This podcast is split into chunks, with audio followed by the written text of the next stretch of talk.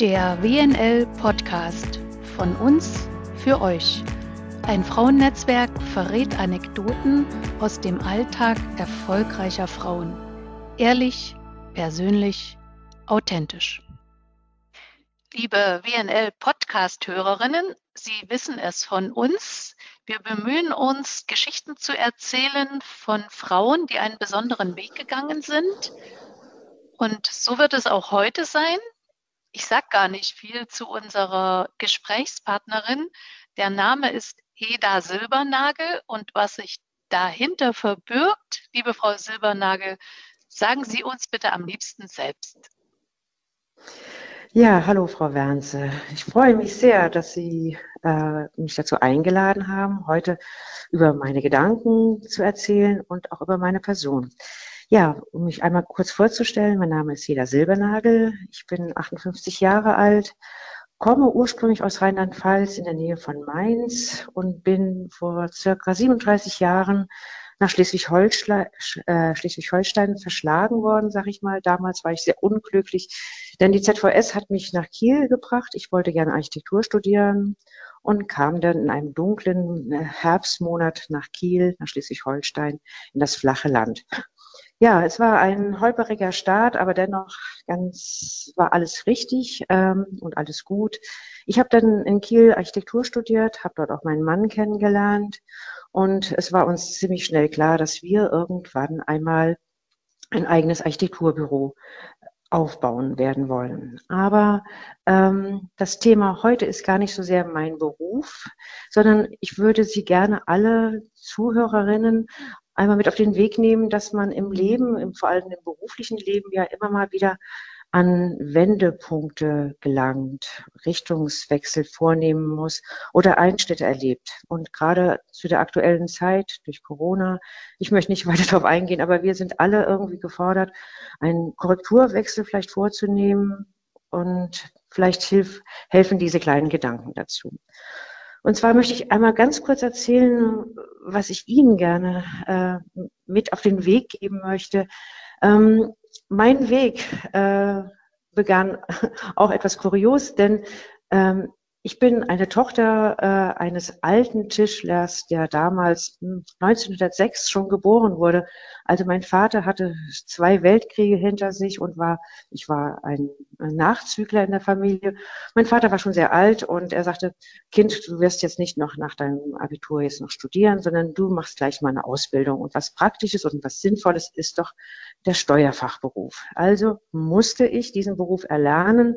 Ich habe mich damals sehr gewehrt dagegen, aber ich habe ihn gemacht, aber habe dann irgendwann, sobald ich auf eigenen Füßen stand, eine, einen, einen Richtungswechsel vorgenommen und habe meinen Traumberuf studiert, Architektur.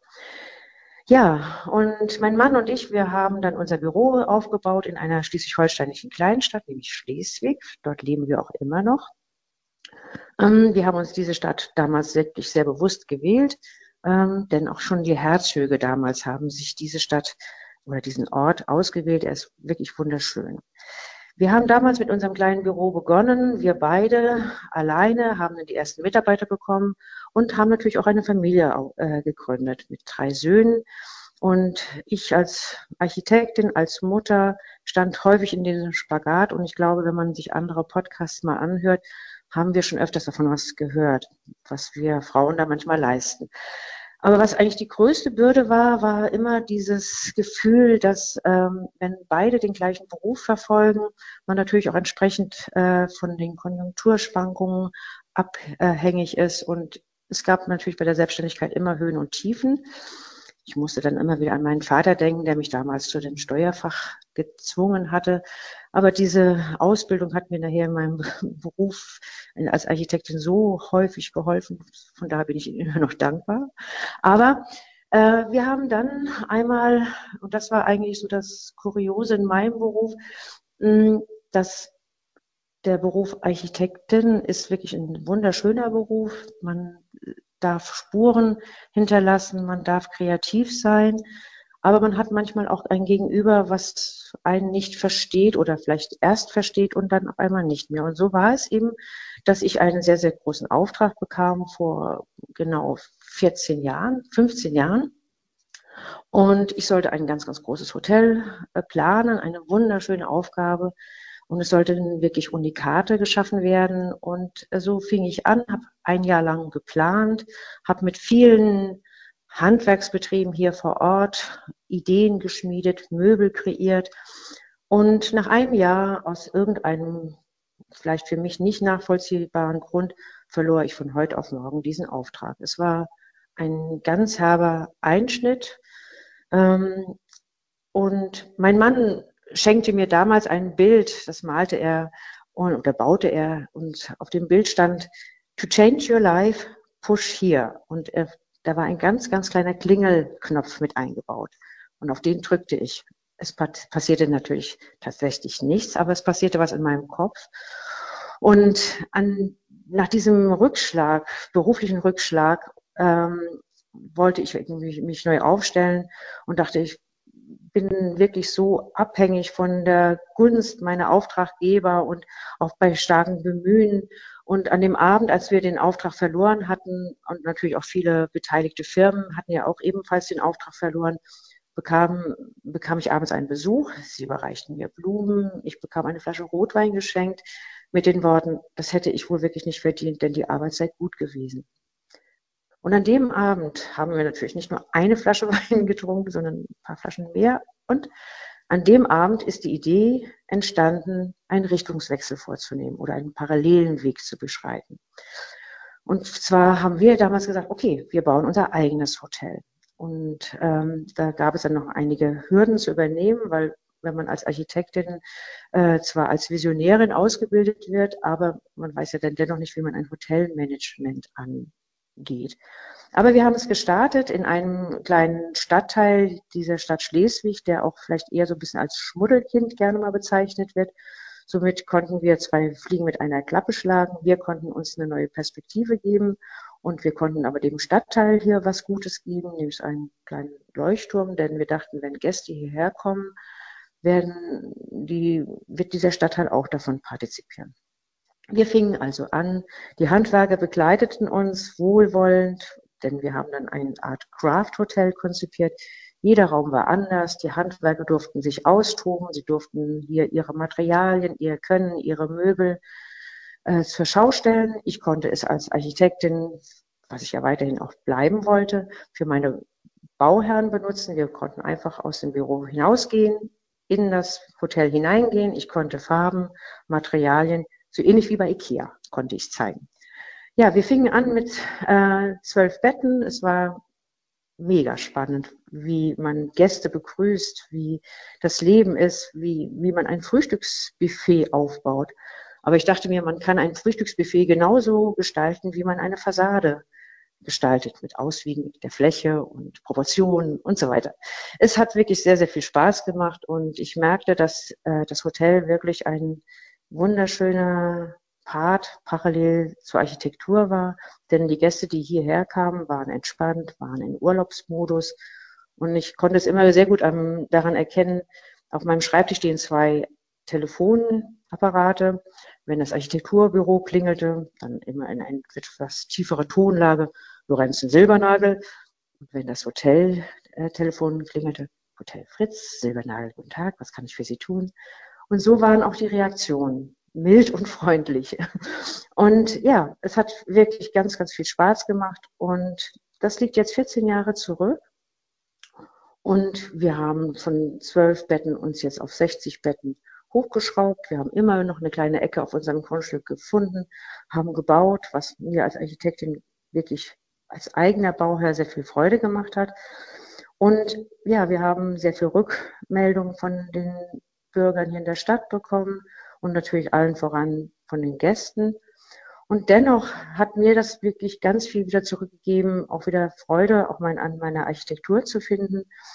Ja, und wir gingen unseren Weg und war natürlich ein mega großer Spagat, Familie, Hotel und Büro gleichermaßen zu bedienen. Und dann kam letztes Jahr Corona. Und Corona hat dann auf einmal alles wieder verändert. Das Hotel stand leer, keine Gäste waren da. All meine schönen Räume blieben unbelichtet, keine Blumen mehr auf den Tischen. Es war ein schweres Jahr. Aber dennoch, ähm, da hat dann unser Büro wieder uns getragen und äh, denn da haben wir die Rückschläge durch diesen Einbruch durch Corona nicht so zu spüren bekommen. Und wir haben dann selbst in dieser Krise wieder angefangen, uns aufzubauen und haben noch ein neues Objekt da hinzugenommen und haben das wieder umgebaut und haben den neuen Bedingungen entsprechend, dass wir merken, dass die Menschen sich wieder verändert haben durch Corona, äh, jetzt Räume geschaffen, wo, wo man sich etwas stärker zurückziehen kann, aber trotzdem in einem kleinen Verbund leben kann, wenn man Urlaub macht. Und das haben wir einfach in dieser dunklen Zeit des Lockdowns realisiert und konnten dann, als jetzt im, in diesem Jahr äh, der Sommer wieder nur einigermaßen normal verlief, konnten wir wirklich wieder Gäste beherbergen und konnten aber auch erkennen, wie die Gäste sich wohl und sicher fühlten. Ja, und das ist nur einmal so ein ganz grober Blick, wie Korrekturwechseln manchmal einen immer wieder zwingen, eine neue Positionsbestimmung vorzunehmen. Und das waren die groben Korrekturen. Es gab natürlich privat viele kleine Korrekturen, die auch so einen Wohnortwechsel mal sich äh, dargestellt haben. Aber die Botschaft soll sein, nie aufzugeben. Es lohnt sich immer wieder nochmal quer zu denken, mit anderen Menschen in den Dialog zu treten. Und das bringt einen sehr, sehr weit voran. Und ja, und ich hoffe einfach, dass man damit Krisen gut überstehen kann. Frau Silbernagel, ich möchte hier an der Stelle nochmal einhaken. Ich höre, auch ich höre diese Geschichte zum ersten Mal. Da gehen mir natürlich frische Gedanken durch den Kopf. Und mhm. ähm, ich lerne daraus, so ganz freiwillig waren ihre Richtungswechsel ja nicht. Sie waren beide Male so von außen, ja, erzwungen fast, ne? oder von außen initiiert. Welche Eigenschaften braucht man, um, um, also wir alle verzweifeln ja manchmal auch oder springen halt. Welche Eigenschaften waren es dann, die Sie brauchten, um es dann auch wirklich zu tun und nicht nur zu denken und zu jammern? Es war manchmal ein bisschen Wut, denn ähm, diese Enttäuschung, zum Beispiel dieses äh, Projekt verloren zu haben, wo ich der Meinung war, ähm, dass ich die Sache gut äh, angegangen bin, richtig angegangen bin. Und so etwas begegnet man ja häufig, ähm, dass man im Glauben oder in der Hoffnung besteht, dass man die Arbeit gut absolviert. Und dennoch gibt es Rückschläge. Und es war einfach, in dem Moment war ich so enttäuscht. Und ich dachte, ich will es beweisen, dass ich, ich kann verstehen, was ein Mensch braucht, wenn er auf Reisen ist, dass er ein Zuhause braucht. Was braucht man dazu? Wie kann es aussehen? Und das Kuriose war ja dann, als wir diesen Schritt gemacht haben, wir, wir mussten es ja nicht machen. Wir hätten ja auch weiterhin, äh, ich hätte vielleicht diesen Frust untergeschluckt und hätte gesagt, okay, unser Büro trägt uns weiter. Aber ich wollte ein Exempel statuieren, dass wenn ich mich nicht richtig verstanden fühle, dann will ich beweisen, dass es auch geht. Und plötzlich war es so, wir haben ein Haus äh, konzipiert, und dieses besagte Hotel, was mir den Auftrag entzogen hat, ich brauchte einfach diese Herausforderung.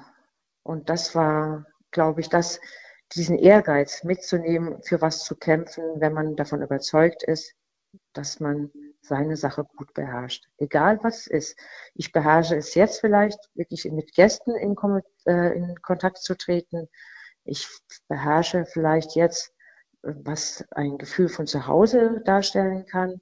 Ähm, und das hat eigentlich gar nichts mit der eigentlichen Profession der Architektur zu tun. Es ist dieser Ehrgeiz. Wir haben Vielleicht. es gerade gestern in einem, einem Webinar massiv erläutert, glaube ich. Ähm, und zwar habe ich auch bei Ihnen den Eindruck, letzten Endes ist es Ihre innere Stimme, die Sie über alle Schwierigkeiten trägt oder auch die Vision. Ich kann hier was und ja. das schaffe ich eindeutig. Und das ist, ist, glaube ich, eine ganz, ganz große Stärke von uns Frauen, denn wir sind als äh, Mutter, wenn man drei Söhne hat, die ja unterschiedliche Wege einschlagen, man wird jeden Tag neu mit äh, Herausforderungen konfrontiert. Auf der Baustelle nie läuft etwas geradlinig. Man muss immer wieder korrigieren, improvisieren, aber man kann es immer nur aus der eigenen Warte. Was würde ich als Maßstab für eine Sache, für eine Idee, für einen Menschen anlegen? Und das ist, glaube ich, ganz entscheidend, ja. Das war die Stärke, die sie dahin getragen hat und anscheinend auch da durchgetragen hat und anscheinend mhm. auch jetzt durch den Alltag trägt. So zum Schluss vielleicht noch aus Ihrer Erfahrung. Was würden Sie anderen Frauen auf den Weg geben? Ich habe gestern den Satz gehört, also angestellt sein ist wie Fahren auf dem Beifahrersitz. Und Sie können das jetzt vielleicht für Ihre Vision auch nochmal so für sich formulieren? Ja, also Fahren auf dem Beifahrersitz wäre für mich, also ich glaube, das ist natürlich auch immer wirklich vom Typ abhängig, aber ich finde, ich würde gerne diesen, diese Botschaft weitergeben, ob im Kleinen oder Großen, dieses eigene Gestalten, wirklich den Mut mitzubringen, dass man äh, wirklich die Verantwortung für Tätigkeiten, für Berufe, für Herausforderungen auch wirklich in die Hand nimmt. Das schafft man, weil man ungeheuer viel auch zurückbekommt darüber. Wenn man gestaltet, wenn man prägt, kriegt man, bekommt man von dem Gegenüber, von einer Gruppe, von einem Bauherrn, von einer Stadt äh, wirklich ganz viel zurück, wenn man den Mut hat, nach vorne auch ein Stück weit zu treten und für das eigene Können einzutreten. Das würde ich gerne weitergeben. Schöner kann man es nicht sagen. Genau. Schöner kann man es nicht sagen, Frau Silbernagel. Wir bedanken uns ganz herzlich für dieses ja, kleine oder große Mutmach-Statement, so wenn ich das jetzt mal bezeichnen. Mhm. Wir verabschieden uns für heute und ich gebe Ihnen nochmal das abschließende Wort. Ja, ich danke Ihnen ganz herzlich, dass Sie mir diesen Raum gegeben haben und ich finde es wirklich sehr schön, wenn es wirklich dazu beitragen könnte, Mut äh, weiter in den Raum zu tragen, dass wir Frauen wirklich Mut haben, für unsere Position einzustehen. Ganz, ganz herzlichen Dank, Frau Wernzer. Das war's für heute. Ich hoffe, es hat euch gefallen und wenn ihr Lust habt, abonniert gerne meinen Podcast und hinterlasst mir eure Kommentare oder Anregungen. Und wenn ihr irgendwelche Fragen habt, die dieser Podcast beantworten kann, schreibt auch diese bitte in die Kommentare.